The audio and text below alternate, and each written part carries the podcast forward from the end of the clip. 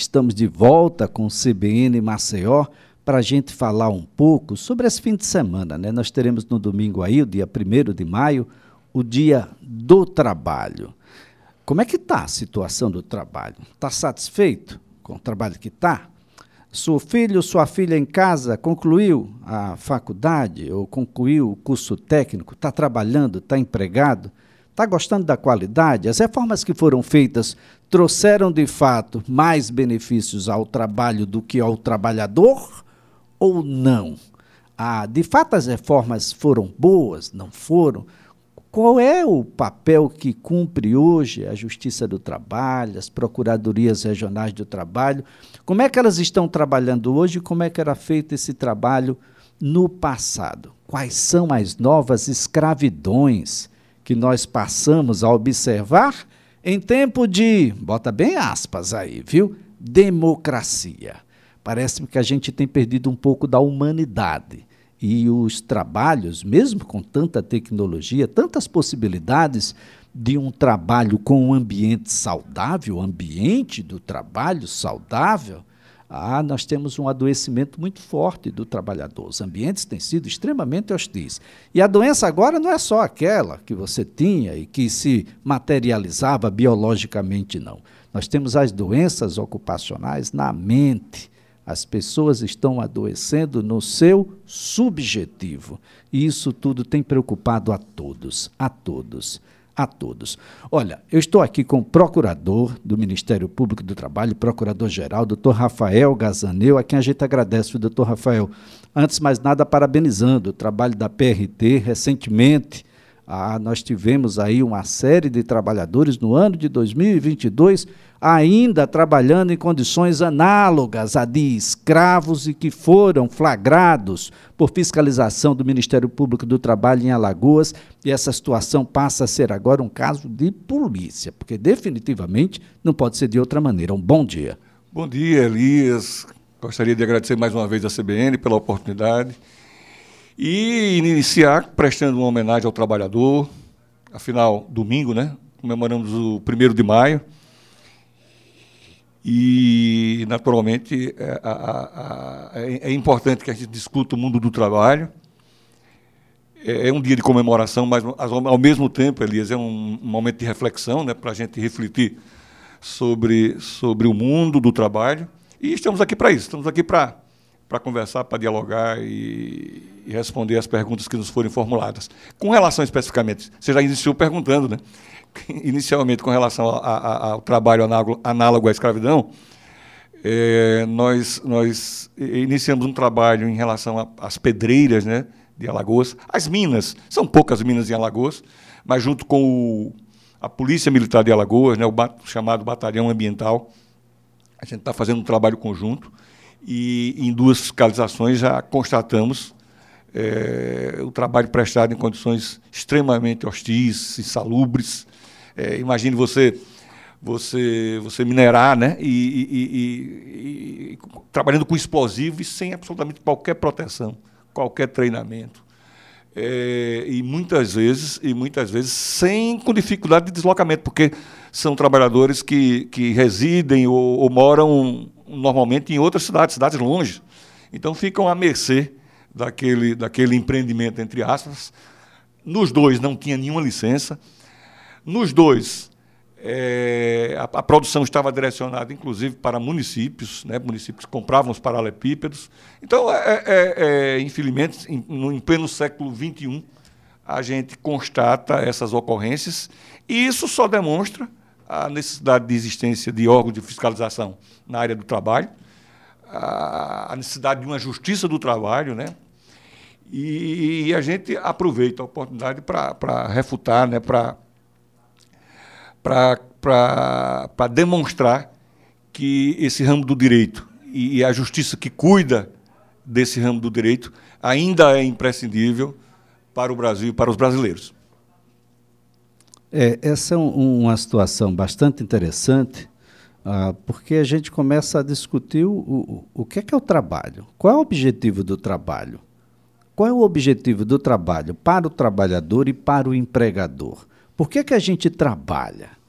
Ah, a gente vai comemorar aí, vai refletir sobre o Dia do Trabalho. Ah, imagina um mundo sem trabalho. Você sabe o que é um trabalhador sem trabalho.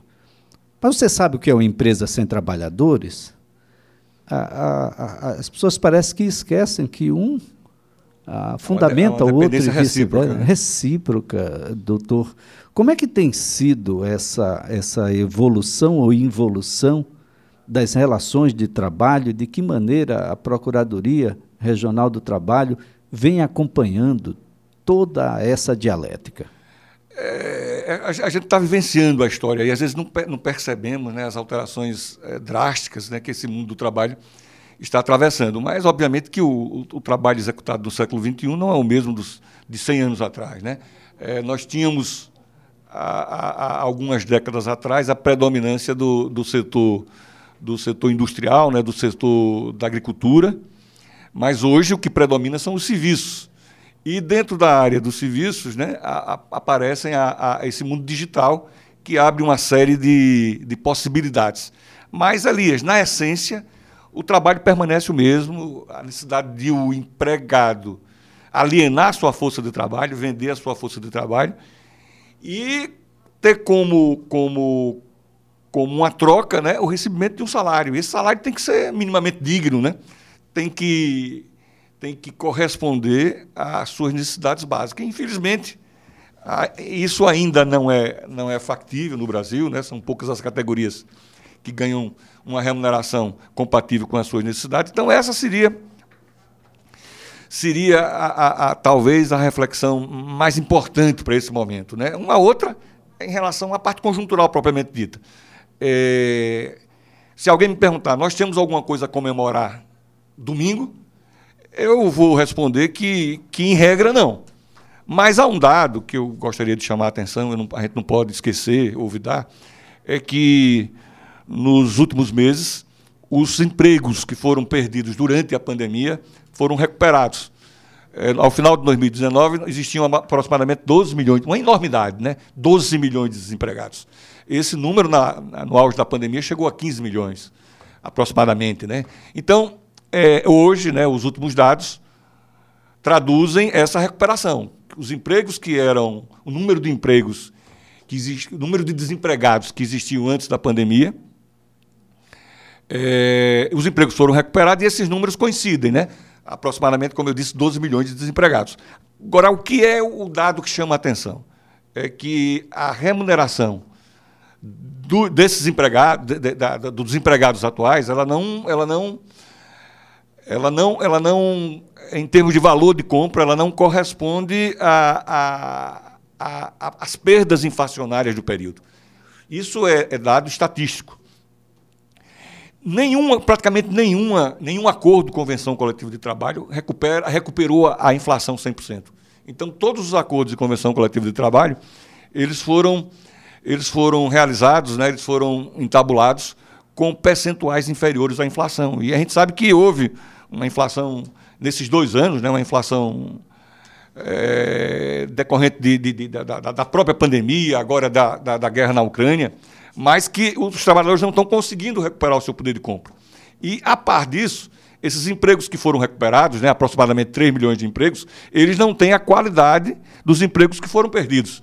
São, são normalmente empregos precários, né, na, na, na, informalidade, uma boa parte na informalidade, e isso termina, obviamente, impactando o poder de compra dos trabalhadores. Então, é uma comemoração muito.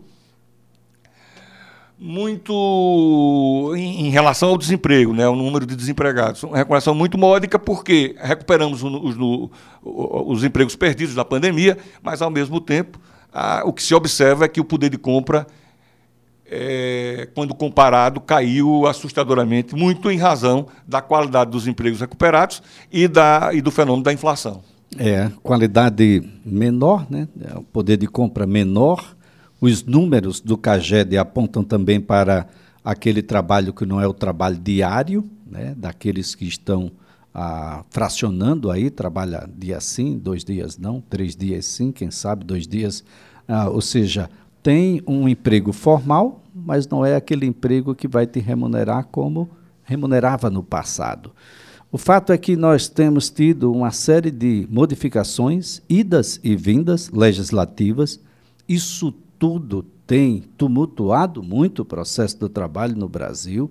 Não deve ser absolutamente nada fácil para os tribunais trabalhistas nessas questões, assim como para as procuradorias, ah, que tem que, em algum momento, intervir, porque a coisa fica fora do contexto e fora da razoabilidade, e em determinado momento o trabalhador quase que era o, o verdadeiro culpado pela relação não ter dado certo, graças a Deus isso e graças também ao próprio protagonismo dos magistrados do trabalho, junto com os procuradores do trabalho, a gente conseguiu trazer isso para um nível de razoabilidade, porque eu vou conseguir, mesmo numa condição análoga ao, ao trabalho escravo, ter que provar. E se eu não provar, eu teria que pagar as custas desses processos todos. Isso era o inibidor, isso era quase que uma punição prévia do trabalhador.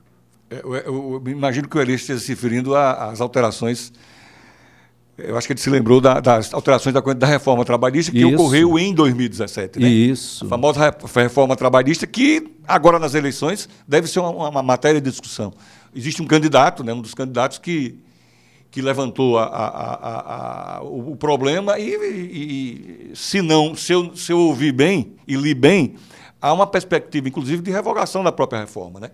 E, e, e, e o Elias tocou num, numa das principais modificações da reforma, que foi a, a, possibilidade do trabalhador arcar com as custas e com os honorários advocatícios. É, é, é, isso realmente inibe né, o empregado a procurar a justiça do trabalho, é, e a gente sabe que o trabalhador brasileiro, a, a gente falou antes, tem um poder aquisitivo reconhecidamente que, que, que não dá sequer para atender às suas necessidades essenciais, imagine arcar com custos e honorários advocatícios. Só que, embora a reforma trate, é, tenha tratado do assunto dessa forma, digamos assim, prejudicial ao empregado, né, obrigando a pagar custos e honorários advocatícios, nesse intervalo, essa norma especificamente da reforma foi questionada perante o Supremo e o Supremo decidiu que, pelo menos naqueles casos em que o empregado foi beneficiário da justiça gratuita, né, da justiça, não estará obrigado a pagar custas e a pagar honorários advocatícios. Então, essa, essa decisão foi uma decisão muito comemorada né, entre aqueles que, que lidam no dia a dia com o direito do trabalho, porque, de certa forma, a gente sabe que a grande maioria das pessoas que, que demandam na justiça do trabalho estão nessa situação. Isso querendo significar, por consequência, que não estarão obrigados a pagar honorários e arcar com as custas do processo. Então, essa decisão foi fantástica, foi uma decisão, como eu disse, muito comemorada por nós que, que estamos no dia a dia lidando com a questão trabalhista. Mas a reforma está aí, Elisa, a reforma está tá, tá em discussão, está em debate, ainda bem, né? Ainda bem. Há uma discussão grande sobre os seus os malefícios, sobre se os objetivos tão propalados na época foram ou não alcançados. E eu creio que agora, durante a eleição presidencial, é, é, é, é esse assunto certamente virá à tona. E eu torço para que isso ocorra. Bem, nós tivemos aqui, para a gente falar um pouco sobre a Procuradoria Regional do Trabalho, aqui em Alagoas, olha, nós tivemos aqui alguns problemas seríssimos, né? alguns são sazonais, como, por exemplo, do transporte público coletivo aqui, o transporte coletivo, e de certa forma público, porque há sim dinheiro público envolvido nele. Há nós tivemos é uma um, concessão, né? É, é uma, uma concessão. concessão. É, é um, uma situação muito grave e, e não fosse a Procuradoria Regional do Trabalho mediando todas essas relações, nós teríamos tido aquelas greves que a gente está acostumado, a gente sabe o que significa ah, não ter ônibus em determinadas localidades aqui da cidade de Maceió. É simplesmente privar o indivíduo do direito de ir, doutor. Exatamente. É, eu agradeço até a pergunta, porque é um trabalho que a gente executa e muitas vezes não é muito divulgado, que é o trabalho de mediação, né? De mediação, a gente chama, de, nesse caso específico, de mediação coletiva, né? Envolvendo sindicatos patronais e sindicatos de trabalhadores. E nesse caso específico da, dos rodoviários, né? Da questão do transporte coletivo, já é uma, há muitos anos que a gente faz essa mediação. Muitas vezes consegue evitar movimento grevista e outras vezes, como foi nesse, como foi nesse, é, como foi nesse ano, né? Obtivemos êxito na mediação. Né? O transporte coletivo, todo, todos nós sabemos que foi afetado, muito afetado né, pela pandemia, né? Mas há um dado interessante, Elias. É, em Alagoas é um dos poucos estados onde o número de passageiros transportados foi recuperado. Porque, em regra, até hoje não houve essa recuperação. Mas em Alagoas, sim. E isso me perguntam o porquê do fato. Né?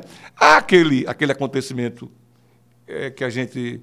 Até, é, na época foi até inacreditável, foi a redução da tarifa.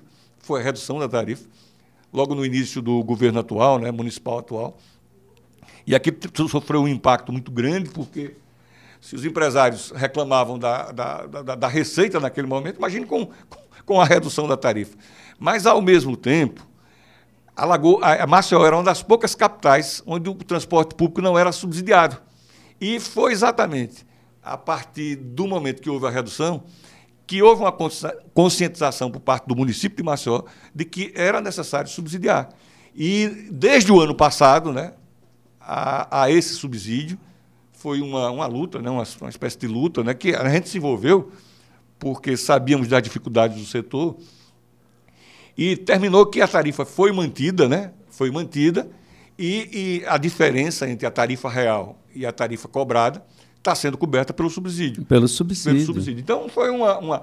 E, e algumas garantias desse, dos trabalhadores dos setores puderam ser asseguradas, né? puderam ser mantidas. Então, isso foi uma, uma, uma, uma considero uma vitória muito grande, a gente participou ativamente disso, mas a gente aproveita para registrar essa, essa conscientização por parte do município de Maceió, por parte da administração municipal, no sentido de que o transporte é algo muito importante e que não tem sentido reajustar, reajustar a, a, as tarifas, porque o empobrecimento da população é, é, é indiscutível. É indiscutível, e, olha os vistos. E não suporta mais reajuste de tarifa. Né? Isso e, sem falar de que você paga antecipadamente, antecipadamente. Agora já não é mais em regra.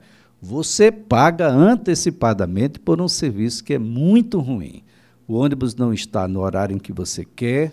Os qualidade ônibus, do serviço. Né? Qualidade é péssima. De, aliás, para ficar ruim tem que melhorar muito. Os veículos é, em, estado, em estado lastimável. Né? Lastimável. E o serviço é prestado como se fosse um verdadeiro favor por aqueles que estão operacionalizando o sistema, motoristas, já não tem mais cobradores, o que de uma certa forma ah, tira um pouco do custo. Do custo né? Aliás, um custo. pouco não, reduz e muito, o custo. Você tinha dois funcionários, tem um agora em cada um. Esse movimento já existia, né? E você veja, veja só, e isso dialoga com o que nós estávamos conversando anteriormente, né? A tecnologia mudando o mundo do trabalho, né?